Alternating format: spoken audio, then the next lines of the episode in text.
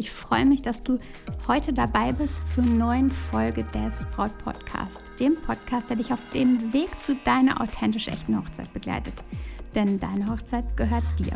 Ich bin Stefanie Allesroth, Autorin und Moderatorin des Braut Podcasts und ich unterstütze dich dabei, deine Hochzeit so zu planen und zu feiern, dass du dich schon während der Planungszeit so richtig glücklich fühlst und deine Hochzeit selbst mit Glück im Herzen und mit dem Lächeln auf den Lippen feiern kannst. Die Hochzeitsplanung ist wie ein großer Ozean. Irgendwie so schön anzusehen, aber du siehst auf den ersten Blick nicht, wie tief es eigentlich ist. Und manchmal ist es verdammt tief. Die Planung der Hochzeit ist zu Beginn einfach so, dass uns selten bewusst ist, wie viel Arbeit es eigentlich ist. Deine Glücksgefühle, die fahren einfach Achterbahn und du denkst, das wird alles total easy und so, so schön. Es wird so Spaß machen, die eigene Hochzeit zu planen. Wird es auch. Aber dafür solltest du einige wichtige Dinge beachten, damit du einfach mit Glückseligkeit ähm, das, die Zeit durchlebst und erlebst und nicht in den Tiefen versinkst. Und genau diese Dinge, über die lass uns heute sprechen.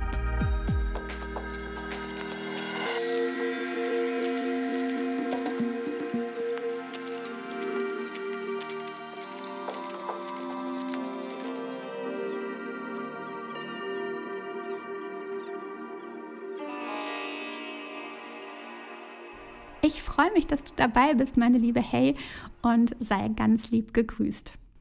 Es ist ja so, du bekommst den Heiratsantrag und du schwebst absolut auf Wolke 7. Vielleicht war es ein unvergesslicher Moment und ja, es ist einfach ein ganz, ganz besonderes Gefühl. Und in diesen Momenten denkst du an keiner Stelle daran, dass die Hochzeitsplanung auch massig Herausforderungen bereithalten wird. Neulich habe ich mit einem Paar gesprochen, die ein altes, altes äh, Gutshaus, so einen Gutshof gekauft haben und es gerade restaurieren. Am Anfang waren sie unglaublich euphorisch und ja, es sprudelte nur so und nach und nach kamen dann die Hürden, die ja, die beiden umschiffen mussten. Sie mussten lernen, sie mussten abwägen, ganz viele Entscheidungen treffen und immer wieder Herausforderungen meistern. Und sie haben sich immer wieder an unterschiedlichste Experten gewandt. Und dadurch gab es immer wieder neue Energie. Sie krosten sich halt nicht fest, sondern sie konnten sich immer wieder neu inspirieren, neuen Support bekommen. Und beide sagen heute, sie seien froh, dass sie damals, als sie das Haus kauften, nicht wussten, welche Herausforderungen kommen. Denn sonst hätten sie das Projekt einfach gar nicht gestartet. Wie schön also, dass die beiden damals einfach in ihrer Euphorie waren und die Freude und das Glücksgefühl einfach so groß war. Und vielleicht kann man das Ganze ein ganz klein wenig mit der Hochzeitsplanung vergleichen. Vermutlich hilft das Glücksgefühl einfach, was man so hat, dass das Strahlen im Gesicht da ist und dass du mit dem Strahlen im Gesicht in die Hochzeitsplanung startest. Und damit das so bleibt und nicht verschwindet, habe ich vier Tipps für dich, die du dir ganz gewiss zu Herzen nehmen sollst und die von meinem Herzen kommen für dich, weil es einfach so wertvoll ist, dass du diese wunderschöne Zeit auch wirklich genießen kannst. Punkt Nummer eins ist, dass du arbeitsintensive Arbeiten auslagerst. Eigentlich mag ich gar nicht sagen, welchen Satz ich schon wirklich häufig von Bräuten gehört habe. Und es immer wieder mit großem Entsetzen mit meinem Liebsten teile, weil mich dieser Satz einfach ja sehr berührt. Und dieser Satz, den ich ganz, ganz häufig von Bräuten höre, ist: Am Tag der Hochzeit, ich bin froh, wenn der Tag heute vorbei ist. Und der Satz fällt oft so nebenbei und die Braut ist oftmals dann selbst entsetzt, dass sie das gesagt hat.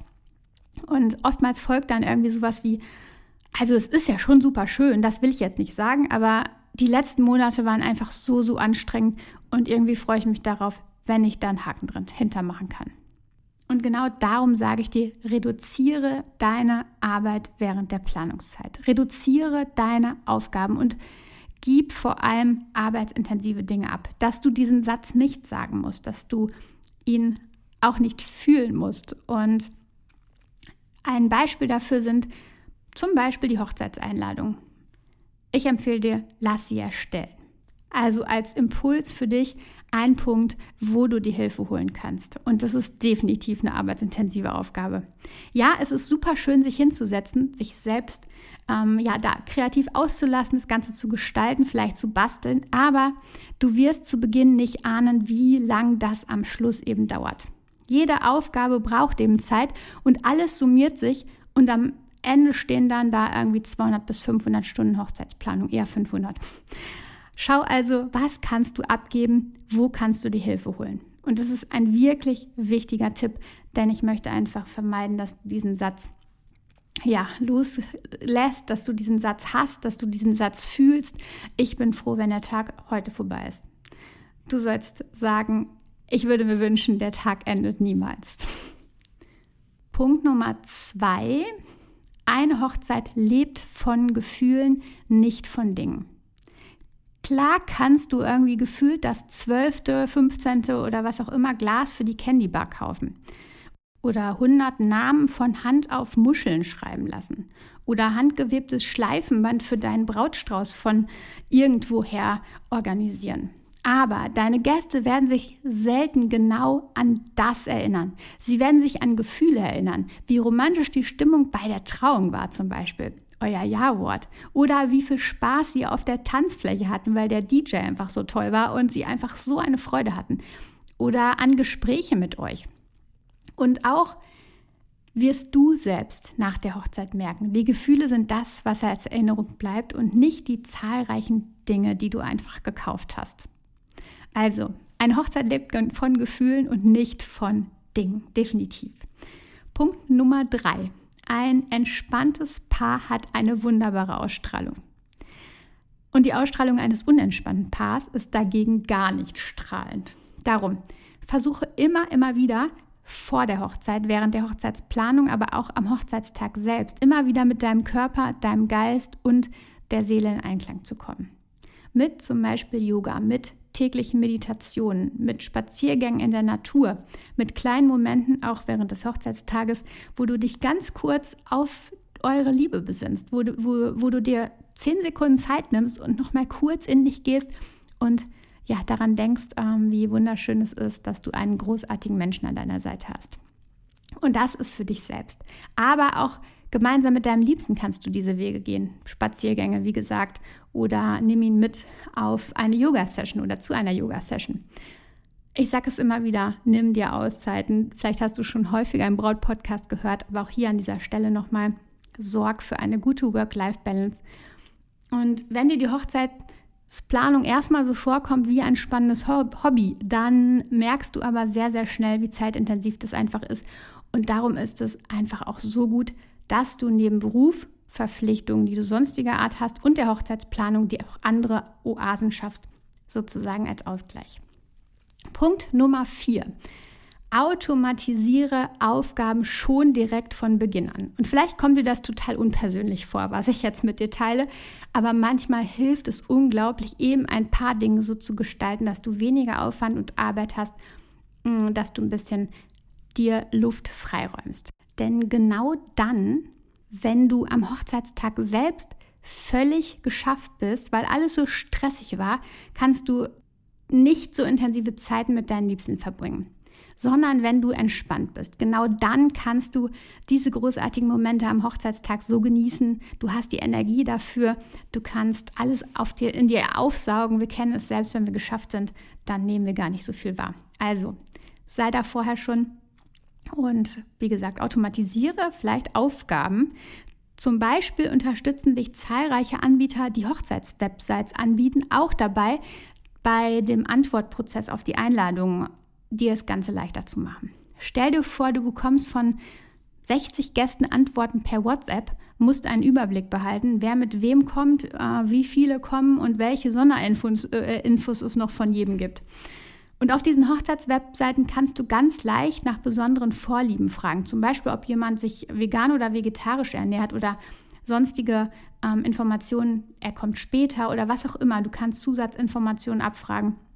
Du hältst eine genaue Übersicht über die Zusagen oder Absagen und kannst jederzeit komplett in, mit einem Blick sehen, wie groß die Gästeliste aktuell ist und musst dann nicht diese händische Liste pflegen und Ich stelle mir immer so vor, wie es dann so ist. Ähm, ja, der eine meldet sich per E-Mail bei deinem Liebsten, dann ruft eine Familie bei dir per Telefon an, dann triffst du noch jemanden beim Einkaufen, der sagt dir auch noch, ach ja, wir kommen übrigens auch noch. Und dann hast du absolut keinen Überblick mehr. Und genau mit diesen Online-Listen, mit diesen Online-Möglichkeiten hast du deine Automation geschaffen oder ähm, einen, ja, einen, einen entspannten Weg. Und mittlerweile kann auch eigentlich jeder ähm, damit umgehen, auf einen Link klicken und sich dann kurz eintragen, ja, er kommt zu deiner Hochzeit und was gibt es für Sonderinfos. Ja, vielleicht findest du es unpersönlich, aber vielleicht erleichtert es dir auch unglaublich deinen Weg. Und wie gesagt, ich bin völlig fein damit, beziehungsweise ich unterstütze dich dabei, dass du dir auch Zeiten freiräumst, dass du bestimmte Aufgaben ähm, entspannter gestaltest, dass du deine Aufgabenliste etwas minimierst und da es dir ein bisschen einfacher machst. Halte immer im Hinterkopf, meist dauert alles länger, als man zu Beginn denkt. Also versuche direkt schon die heutigen Tipps zu betrachten und zu integrieren, bevor es einfach zu spät ist. Denn ich möchte so sehr vermeiden, dass du sagst, ich bin froh, wenn der Tag heute vorbei ist. Falls ich dich auch weiter unterstützen kann, dann folge mir gerne auf Instagram. Du findest mich da unter Brautcoach und schreib mir gerne dort einfach auch, wenn du eine Frage hast. Ich bin da super gern für dich da. Und kommt dir deine Frage irgendwie verrückt vor? Ähm, das ist furchtbar egal, denn es gibt keine blöden Fragen. Wirklich nicht. Ich freue mich einfach auf alle Fragen, die du hast. Und ähm, ja, melde dich also gerne. Bei Instagram findest du mich unter Brautcoach. Danke dir von Herzen, dass du dabei warst, zugehört hast und ja, genieß deine Hochzeitsplanungswoche und ich wünsche dir ja, tolle Tage und vertraue dir. Deine Stefanie.